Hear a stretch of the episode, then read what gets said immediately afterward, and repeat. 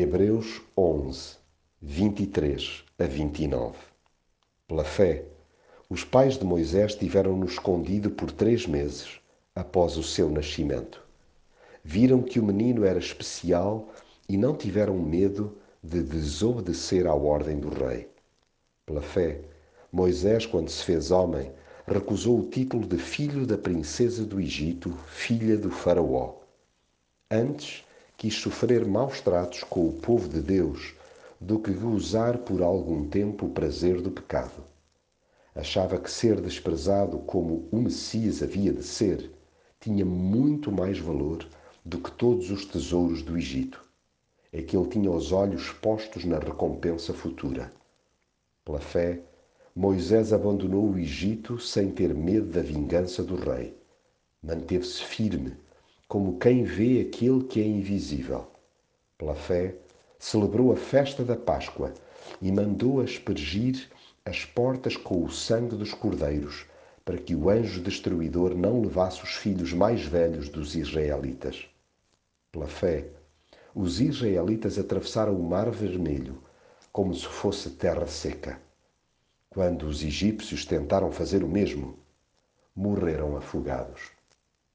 Gosto de olhar para o retrovisor da história e deixar-me contagiar pelo exemplo de fé de pessoas como Moisés. Uma vida apaixonante desde a nascença, para a qual muito contribuiu o arcabouço espiritual dos seus progenitores. Estimula-me o seu desprendimento face às mordomias reais, luxos de que abdicou por preferir identificar-se com quem padecia.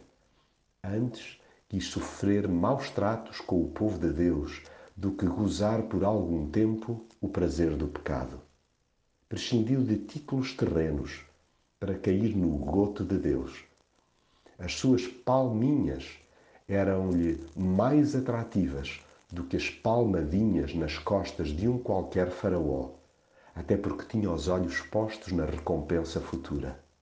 Lançou para trás o medo e deixou-se moldar pacientemente, mantendo-se firme como quem vê aquele que é invisível.